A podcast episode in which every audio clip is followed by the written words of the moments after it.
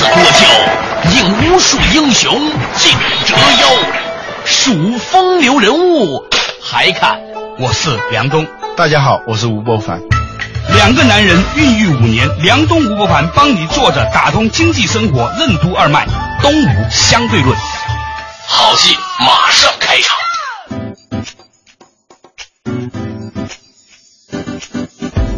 作者打通经济生活任督二脉，大家好，欢迎收听东吴相对论，我是梁东，对面的依然是二十一世纪商业评论发现的吴伯凡老吴，你好，大家好。最近啊，有个挺有意思的一个报告，是复旦大学做的，关于八零后的消费、工作、婚恋等行为分析，调查了很多，包括什么婚前同居啊什么的。由于这是一份很严肃的报告，所以老吴我们要严肃对待啊啊，就认真的解读一下啊。比如说讨论读书有没有用啊，拼爹有没有用啊，应该先成家还是先立业啊，等等等等。嗯，为了显示这个报告还是相当有学术水平呢，我们做一些背景描述。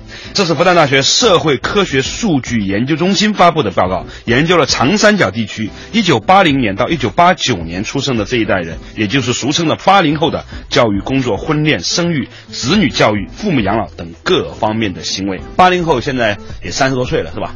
八零年出生的三十多岁啊，三十四。八九年出生的还没有，是吧？对，基本上是即将迈入主流，二十五岁到三十五这样一个年龄段的人。对，这个调查组呢，在上海市范围内抽取了八十个社区，三千三百一十一个家庭，近一百位调查员进行入户访问啊，所以呢，基本上来说是一个长三角的人在上海地区的生活模板啊，所以呢，大家待会儿听到的很多收入报告呢，就不要随便对比，因为它是讲的是上海地区的，是吧？做任何调查的时候，一定要搞清楚它的方法论、调查的取样的特点，它的局限在哪里头。比如说这个。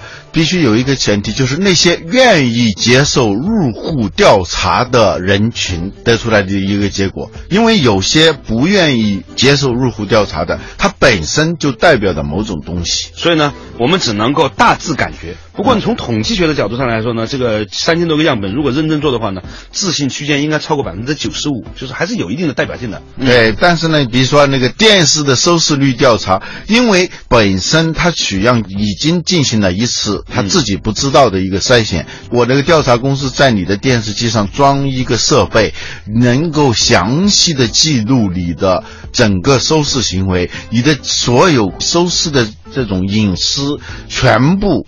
可以被他所看到这样一个前提下，而报酬呢，也就是千把块钱的一年啊，嗯，很多人群他其实是不愿意作为被调查者的，只能是说这个人群对。他们的收视习惯，而且由于这个太容易作弊了，我曾经有一些电视台的工作人员告诉我说，现在呀，很多电视台为了拉广告，为了拼收视，为了拿奖金，都疯狂的去买收视用户，因为他们可以知道就哪几个嘛。我看全北京市就那两千个人代表了收视率了，全武汉市就那六百个人，电视台的那个编导们其实是能够找到这些人的嘛。然后我给你五百块钱，嗯，你这一段时间你要看我们的节目，必须看我们这个节目，发短信通知你。对对，他们就当是挣钱。所以任何调查，它有它的客观性的一面，有它主观性的一面，有它这个反映事实的那一面，也有扭曲事实的一面。但是我们在明白这个抽样的特点的这个前提下，来看看它毕竟反映了这个人群、这个时代的某些特点。他毕竟这些人他不是来自星星的，他们是吧？我突然意识到一个东西，就是现在的收视调查是向那些有看电视任务的人做的调查，嗯，所以很有可能总体的收视率。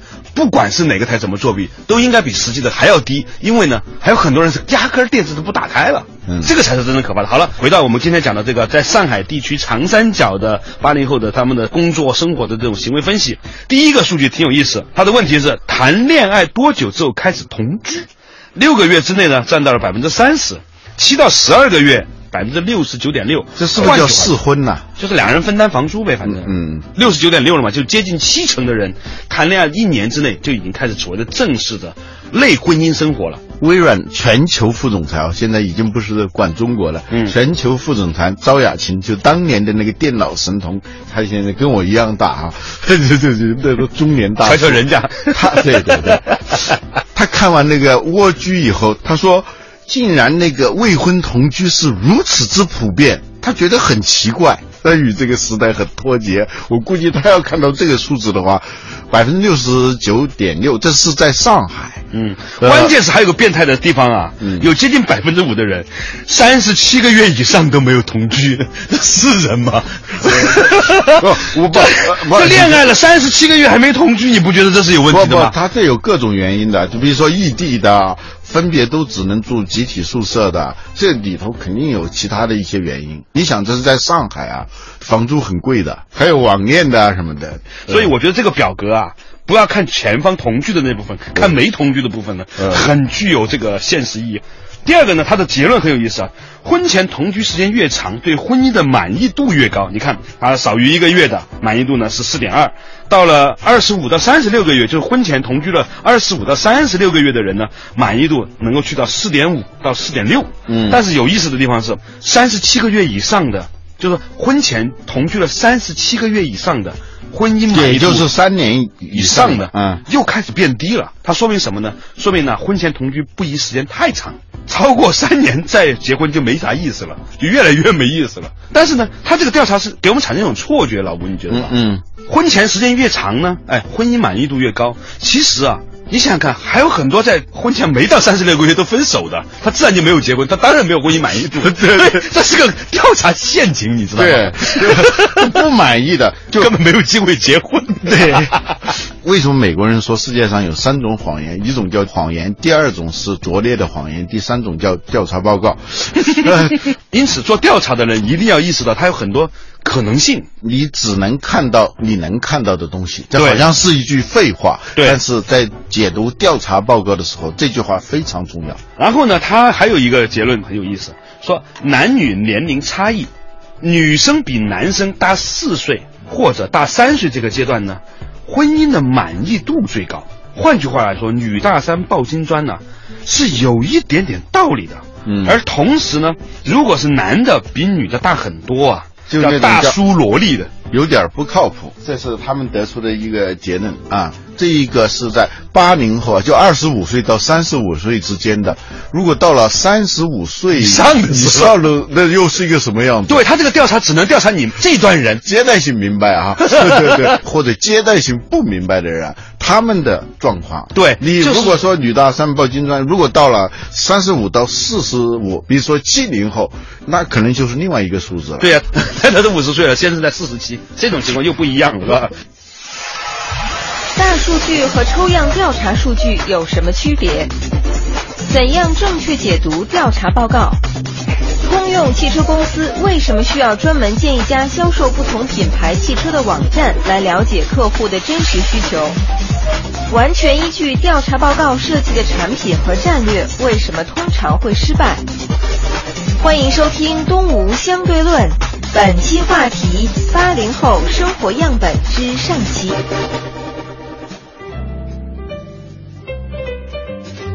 作者打通经济生活任督二脉，大家好，欢迎收听《东吴相对论》，我是梁东，对面的依然是二十一世纪商业评论发行人吴不凡，老吴你好。大家好，我们今天跟大家分享一份由复旦大学做的一个关于在长江三角洲地区，主要是上海地区的八零后，也就是八零年到八九年出生的这些年轻人，二十五岁到三十五岁的这个年轻人，他们的跟生活、消费、婚姻有关的一个调查报告。嗯刚才提到的话题呢，就是女大三抱金砖，在这个年龄段里面好像有点道理。嗯，大家都在谈大数据的时候啊，什么都要跟大数据相关，这是一个错误。大数据是抽样到全样的这个差别，是吧？你普通的调查是抽样，它这也是抽样。大数据它是全体的，全体数据，这才叫大数据。对，然后呢，它有几个关于选择的，男生选择女生最看重的是生活习惯、性格和智商，最不看重的是政治背景、星座和血型。这个有点意思啊，就是生活习惯成为了重要的指标。他说，女选男最看重的是生活习惯、性格和智商，最不看重的是政治背景、星座和血型，跟没说一样。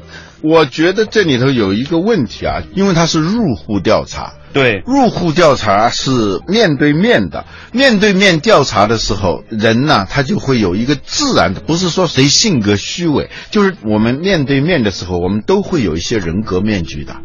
我们往往最看重的那些东西，觉得不合适的说出来的，我就不说出来。对哎、那个面子嘛，既然有面具，那就要有面子话。好的调查，它是要看人在非掩饰状态下的那个行为。比如说啊，吃饭的时候，你发现没有，稍稍时尚一点儿的那种圈子啊，不是时尚圈啊，年龄段比较偏低一点儿的，说着说着就是星座了。血型不是大家不想讨论，是大家不知道。不看重政治背景，真的是那样的吗？他特别不希望他们家是有背景的吗？一言以蔽之，这充分说明了抽样调查时代有一些抽样调查本身这种手段的一些局限性。对，通用汽车公司的一次调查，它很有意思。它的确随机的就找一些人来做客户需求调查，照说这也是很必要的。嗯，问你希望买什么样的车，得出来的那个结果呢，他们就按照这个结果去造那种车啊，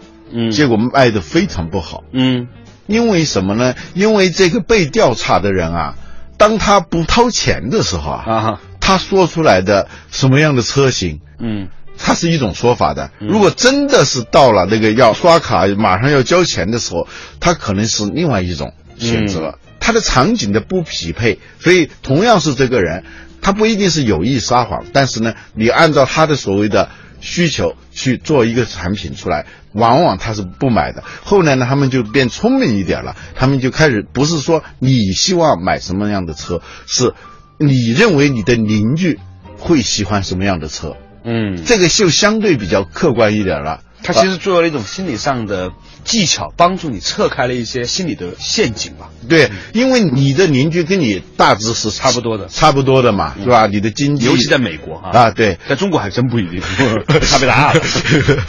对，这样就相对客观一点。嗯但最后呢，这个都还是不准确。后来他们就谋求一种在非掩饰状态下人们的消费行为、购买行为，他们就建立一个网站。就卖车，嗯不仅仅是卖通用的车，还要卖其他公司的车。它就是一个汽车的这个交易网站。你提出要求，你能花多少钱？最后他给你一个解决方案，给你推荐几款车，这样呢，他就很实用嘛，就很多人就来这个网站去买车。嗯哼，这表面上是一个很愚蠢的事情，一家汽车公司办一个网站，帮助别人去卖车。好像是很愚蠢的，但是他其实很聪明，他这个得到的数据是真实的。嗯因为每年他们要花大量的钱去做那个客户调查，首先这个成本就很高，关键是你花的那个钱买来的调查的结果往往是错误的。我说的意思就是说，这个调查真实的结果真的是很难的。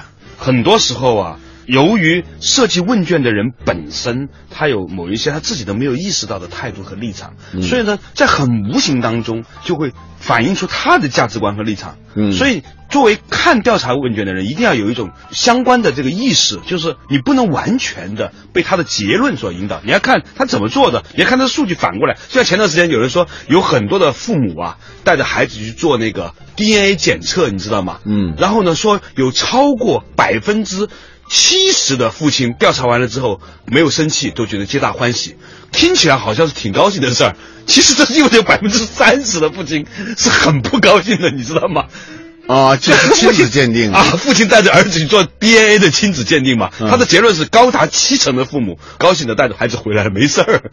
还我就刚刚吓了一跳，就是说，在一个城市里头做亲子鉴定，要超过一半的人嗯，被查验出来不是亲生的。我刚一听啊，觉得很恐怖啊，这个数字。嗯，后来才想明白了。对，能去做的都已经高度怀疑了，他要去做亲子鉴定的，他本身就是高度怀疑，呃有有问题的，他才去，所以他只是取了那一部分人的样，不是说我们全社会有百分之五十的人爸爸都不是亲生的，爸爸去哪儿了？亲爸爸去哪儿了？说回来，这个啊，所以我们要带着一个分析的心去看调查报告。嗯总体上，这份报告还是很感谢这份报告的制作者的哈，嗯给我们提供了很多观察当今八零后的视角啊，挺有意思。作者打通经济生活任督二脉，东吴相对论。无穷的外围准备为什么是拖延症的标志性特点？怎样避免人生的拖延症？什么是帕森斯原理？为什么说值得做的事就值得现在去做？敢且一直敢跳槽的人，为什么多多少少都是有创业精神的人？欢迎继续收听《东吴相对论》，本期话题：八零后生活样本之上期。作者打通经济生活任督二脉，大家好，欢迎收听《东吴相对论》，我是梁东，对面依然是二十一世纪商业评论发现吴不凡，老吴你好。大家好，今天呢，我们讲到的是复旦大学呢做了一个长三角地区，尤其是以上海地区为主的一个三千多个家庭的样本调查，来统计八零后消费、工作、婚恋的行为分析。八零后女生啊，她发现呢，大多在三十岁左右的时候结婚，差不多呢，二十九岁半的时候，有六十四点二的人就结了婚的人都是在这个时间阶段。到了三十一岁以前，七十五点九的人都结婚了。换句话来说，三十岁是一个非常重要的心理压迫门槛。一个女青年到三十岁还没把自己嫁出去的时候，你就会抓狂。所以呢，结论就是过了这几天就好了，就没那么压力大了，你知道吗？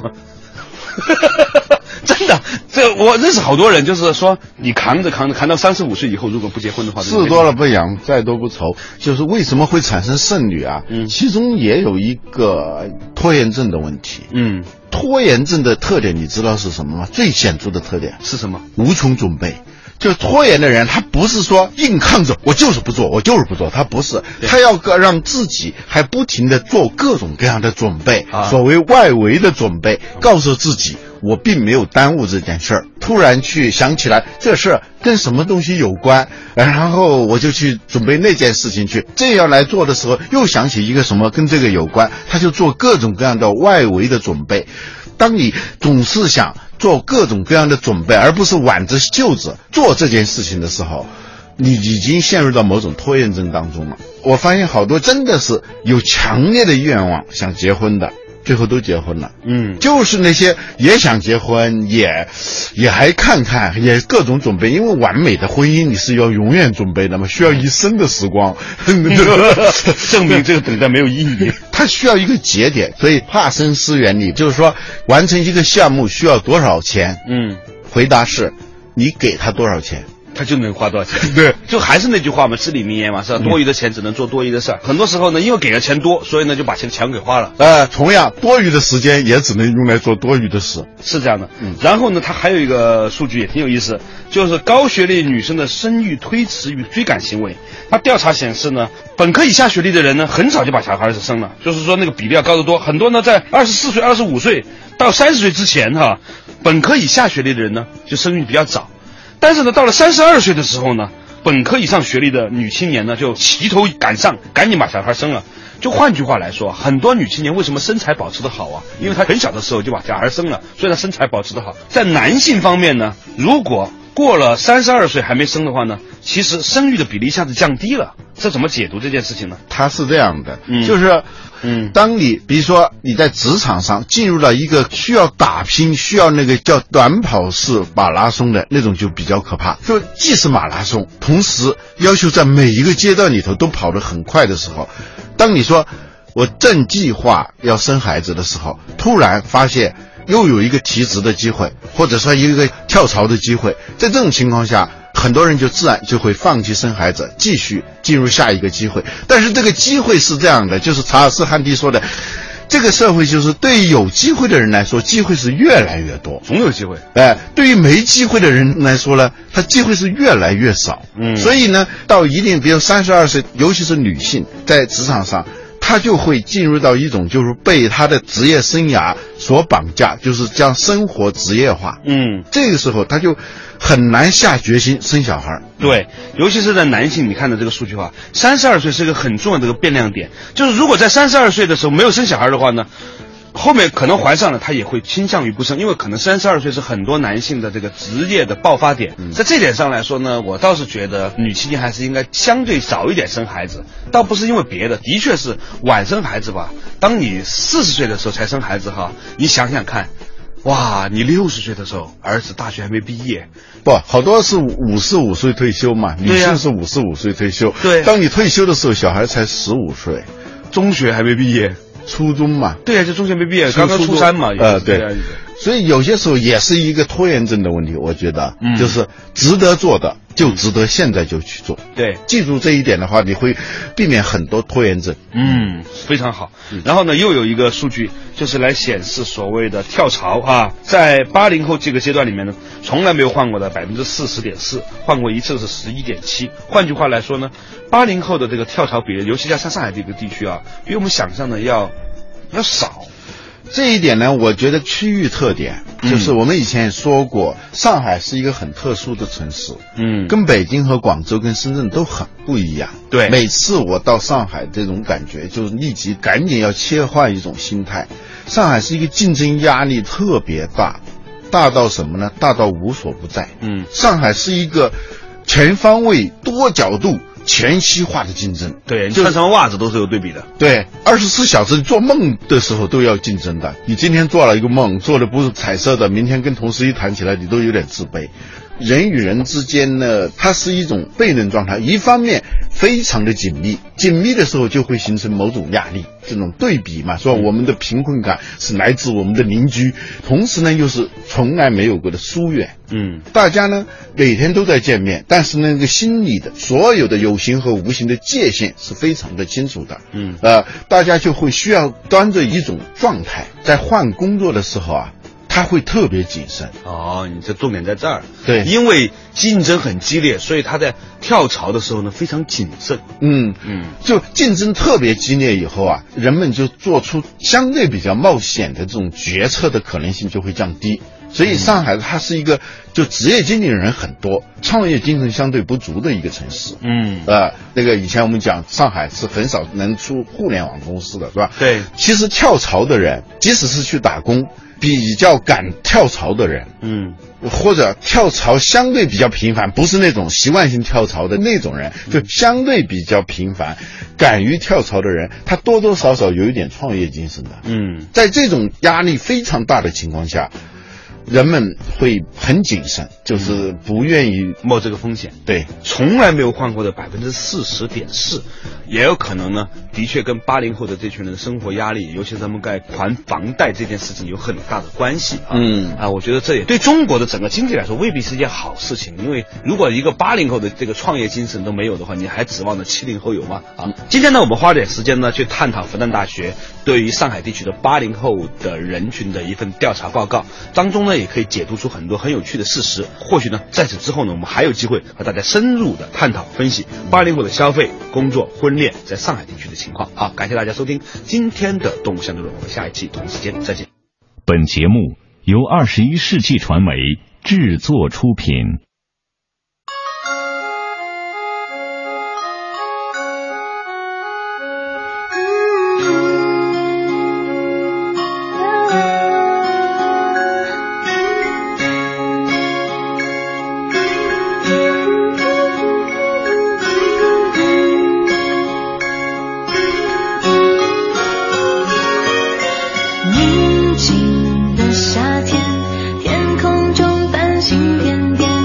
see.